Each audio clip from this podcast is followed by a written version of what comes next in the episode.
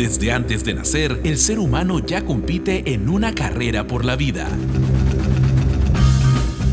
Cracks. Solo ganadores.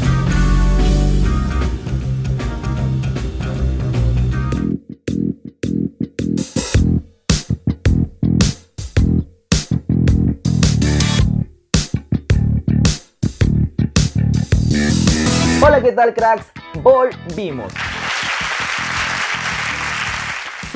Retornamos a las canchas después de un corto pero merecido descanso, pues la pasión por el deporte es más fuerte, así que regresamos renovados, reinventados y con ganas de seguir informando de la mejor manera. Como siempre, un placer acompañarlos en este primer programa de la temporada. Mi nombre es Fabián Morales y porque dos cabezas son mejor que una, junto a mí, Fabricio Secairos. ¿Qué tal, Fabricio? Hola Fabián y hola a nuestro público oyente de Cracks. Un placer volver a reencontrarnos luego de tanto tiempo. El deporte nos une nuevamente y déjame decirle que el día de hoy tenemos un programón para ustedes. Así que yo soy Fabricio Secairos y a continuación se nos viene la portada sonora.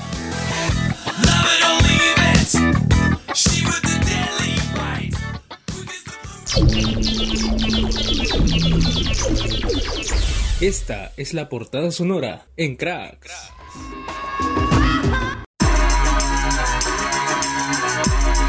Hoy, en Cracks, vuelve la Liga 1 Betson. Tendremos el análisis de lo que fue la primera fecha del torneo Apertura. En la Central Deportiva, estrenamos bloques celebrando la reanudación de la Liga Nacional Superior de Vóley. Y, en la Cele, todos los detalles de lo que pasó con la blanquirroja en la fecha doble de enero.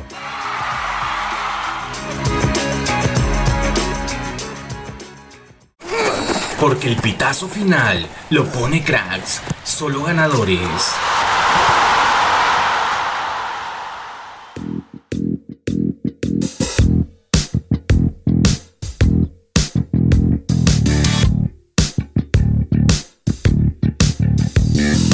Y estamos de vuelta aquí en Cracks Solo Ganadores con la sección, la primera sección de la temporada Fútbol Candente. Y pues si vuelve Cracks, también vuelve la Liga 1, que después de meses y pese a no contar con público en los estadios de diferentes partes del Perú, y esto era algo que a los equipos les hacía pedir el aplazamiento de la Liga 1, contra todo pronóstico, los equipos salieron con la misma predisposición para comenzar este 2022 con pie derecho. Hubieron sorpresas y la tabla de posiciones lo demostró culminada la fecha inaugural. Pero, ¿qué sorpresa nos trajo Fabricio? Esta Liga 1 está que arde. Hay muchos goles, muchas peleas que han habido entre uno que otro jugador. Hemos empezado con todo, pero como bien es cierto, hay pros y contras. Han habido partidos llenos de goles y hay otros partidos que lamentablemente ni se tocaron ni se rozaron. Como por ejemplo, el partido inaugural. Los poetas y el equipo del papá abrieron esta Liga 1 2022 con un empate sin goles. No se tocaron, no hubo emociones, aunque, aunque sí se tuvo un pequeño altercado, un desacuerdo entre el Che Beltrán y Carlos Ascuez que tal vez no delitaron con goles, pero sí hubo una pequeña trifulca entre los jugadores. Y queda claro que el que no haya goles no significa que el partido no puede estar reñido. Mientras tanto, el siguiente partido lo disputó UTC, que hizo respetar la casa ganando 2 a 1 a Sport Boy. Y posteriormente veríamos a Municipal que se impuso por 3 a 2 ante Ayacucho. El partido de Municipal de verdad fue un partidazo. Bien es cierto que en la pretemporada el Muni tuvo un, uno que otro partido con Alianza Lima, el cual se perdió por 7 a 1, pero miren cómo empezó la, la Liga 1, se impuso de un 2 a 0 porque recordemos que el Muni iba perdiendo y lamentablemente Ayacucho se quedó con uno menos, pero fue todavía al final del partido. Ahora vamos a hablar de otro equipo que hizo respetar la localía, hizo respetar la altura. Nos referimos al Melgar de Arequipa, que reafirmó su dominio ganando 1 a 0 al Carlos Manucci, mientras que vamos a hablar rápidamente de otro partido que lamentablemente terminó sin goles, que fue el partido de los recién ascendidos, me refiero a Carlos Stein y Asociación Deportiva de Tarma, que 0 a 0, no hubo goles ni emociones, ahí quedamos. Ahora, ¿qué es lo que sigue, Fabián? Ahora sí, vamos con el equipo más representativo, el favorito de todos, Universitario de Deportes que goleó por 3 a 0 a la Academia Cantolao. Un partido que inició un poco flojo, la verdad, o es así como yo lo vi, pero que después terminó despertando a los cremas en el segundo tiempo. Pegados nada más, fueron las tres anotaciones que los terminó haciendo quedar con la victoria a pesar de no haber tenido una muy buena pretemporada. Exactamente, como bien sabemos, Universitario de Deportes tuvo un partido con el Inter de Miami el cual lo perdió por 4 a 0. La U no pudo hacer nada, no pudo sobreponerse. De igual manera, en su presentación perdieron 3 a 2 y no solo perdieron, se dejaron ganar, le remontaron el partido porque ellos empezaron ganando por 2 a 0 y ahora al igual que el Deportivo Municipal, se imponieron en el marcador. Otro partido que es en el que generaba mucha expectativa porque hinchas blanqueazules esperaban la victoria es el de Alianza Lima versus Atlético Grau. El campeón de la Liga 1 versus el campeón de la Liga 2, que lamentablemente quedó empate 1 a 1 para descontento de los hinchas blanqueazules. Algo que dejó un poco atónitos a los eh, hinchas de la victoria pues esperábamos más de un equipo que viene teniendo una muy buena pretemporada, que eh, venía de ser campeón y a tener una presentación magistral la temporada del año pasado. Pero fue Atlético Grau quien nos impresionó al abrir el marcador en el minuto 68 con Salinas. Pero Bayón afortunadamente empataría el partido en el minuto 78 para dejarlo equilibrado, pues si no lo vas a ganar, tampoco lo pierdas. Pero eso no es todo, se viene otro partido y fue Sporting Cristal. ¿Qué pasó con Sporting Cristal, Fabricio? El partido de Sporting Cristal es uno de los partidos que extrañaba bastante. ¿Por qué? Porque como bien sabemos el torneo es descentralizado y no se van a jugar todos los partidos en Lima. Este partido de Sporting Cristal con Sport Huancayo se jugó en la incontrastable. La altura de allá a veces juega en contra para los equipos limeños.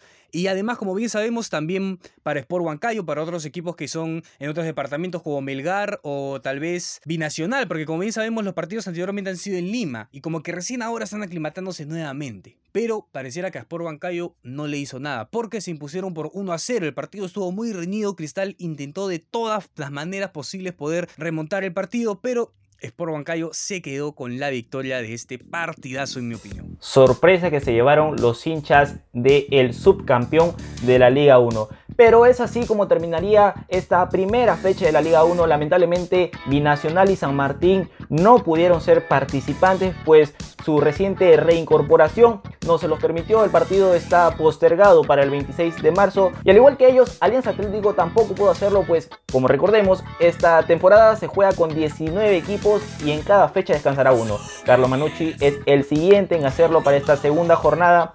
Pero hasta aquí toda la información en la sección de fútbol candente. No te despegues porque vienen muchas más noticias. Recuerda que estás en crack, solo ganadores.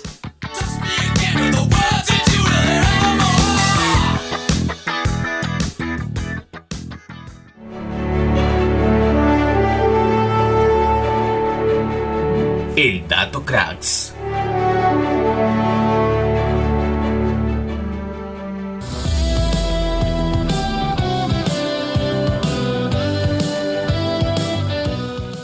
Después de permanecer una temporada en la División de Plata, el Club Atlético Grau y FC Carlos Stein regresan por lo más alto a la Liga 1 Betson 2022 después de conseguir el ansiado ascenso a la primera división en el 2020. Y uno que va a hacer su debut en esta temporada es el Asociación Deportiva Tarma.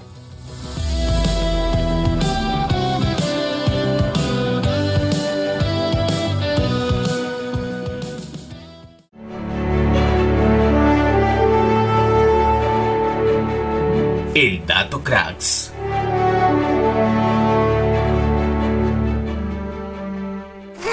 Porque el pitazo final lo pone cracks, solo ganadores.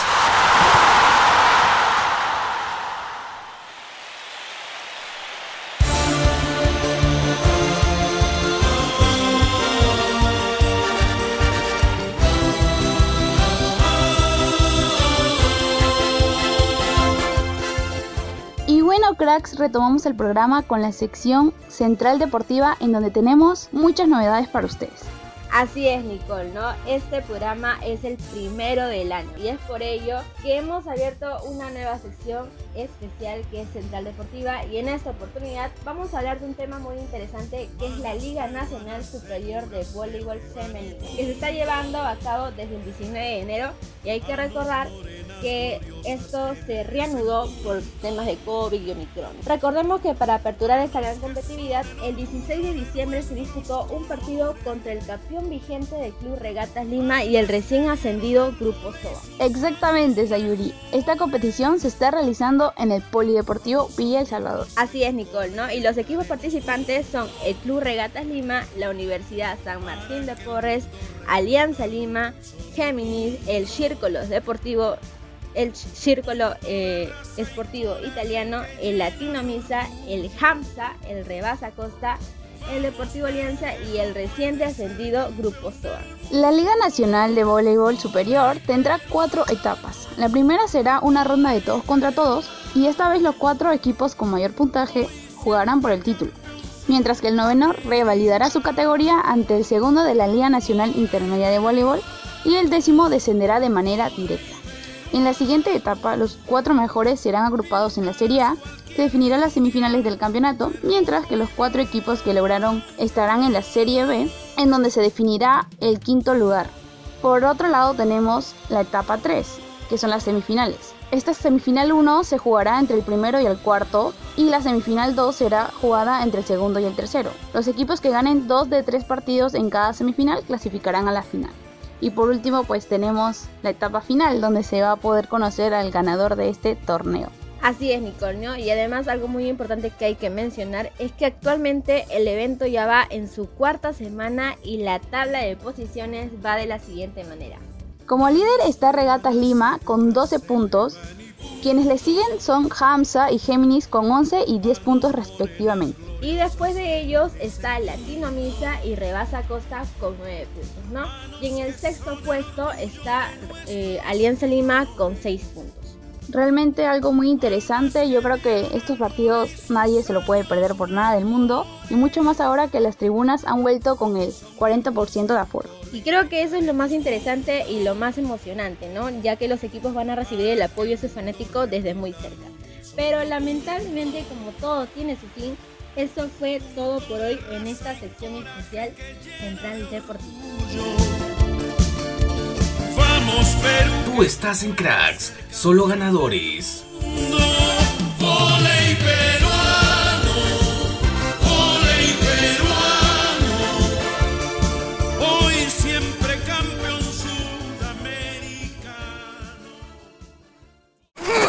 Porque el pitazo final lo pone cracks, solo ganadores.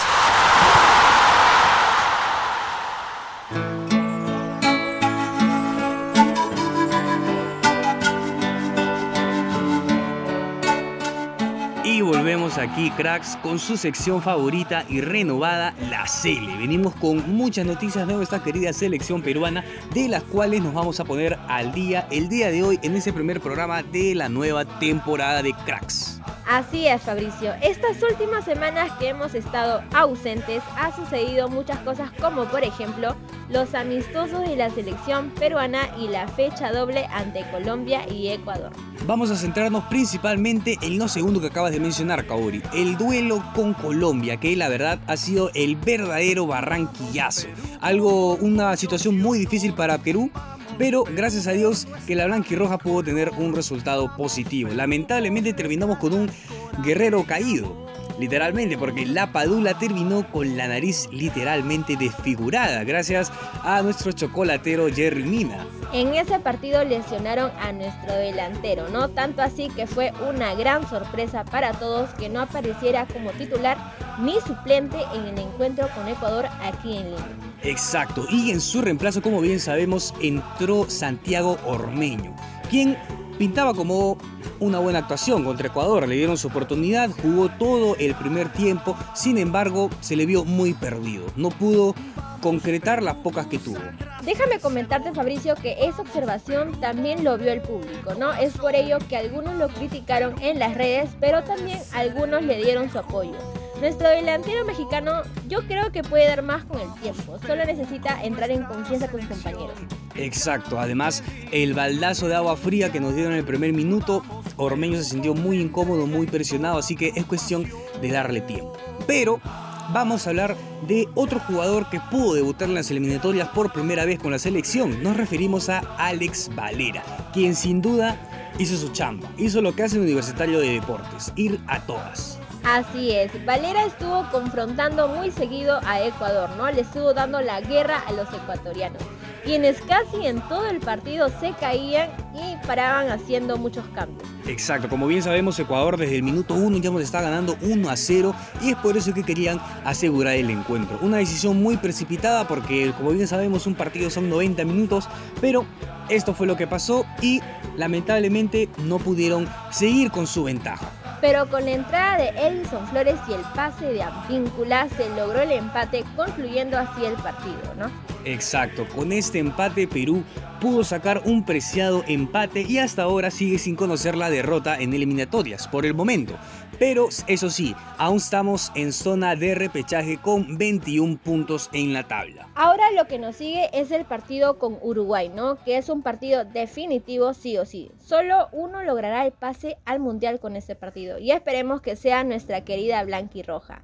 En eso no hay que perder la fe, cracks. Ahora hay que ponernos serios. Porque como bien sabemos hay una posible ausencia del bambino por la lesión en su nariz. Ahora recordemos, Gareca cabe la posibilidad de que pueda lanzar primero una lista preliminar con una cantidad de 40 jugadores aproximadamente y luego lanzaría la lista fija para la fecha doble. Así es, Fabricio. Y déjame comentarte que la Paula tenía un tiempo de recuperación de su lesión de dos meses, ¿no? Con eso se perdería la fecha doble que se viene. Sin embargo, el ex médico de la selección, Julio Grados, confirmó que serían solo dos semanas. Por precaución, Gareca tomó esta medida.